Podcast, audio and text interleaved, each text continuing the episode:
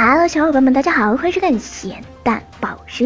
祭祀是一种信仰活动，源于天地和谐共生的信仰理念。因为民族和地域的不同，导致每个国家的祭祀方式都不相同。不过，在我们的认知中，祭祀应该是一件非常严肃的事情。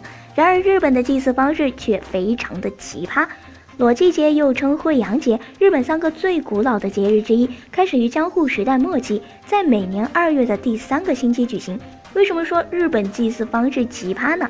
因为在那一天会有上千人参与，他们都几近全裸，仅用一块布遮挡住重要部位，口中喊着听不懂的日语，赤身进入到寺院内，踏入冷水潭，然后去争夺一块叫宝木的东西。据悉围观者还需要缴纳参观费，且备有保证参观安全的观览席供大家参观，场面十分热闹。另外，由于参加节日庆祝的人数实在过多，当地政府机构要求所有参与者都将自己的姓名、住址和血型等其他信息写在纸片上随身携带，以防发生踩踏事故。万一有人受伤，其家人能够快速知晓认领。全裸，并且还要带上有自己信息的纸片去祭祀，是不是够奇葩呢？还好这个祭祀只有男性参加，女性不需要参与，不然全裸的场面还真的是有点辣眼睛啊！这样的祭祀你会花钱去围观吗？不过这也算是一大奇景了。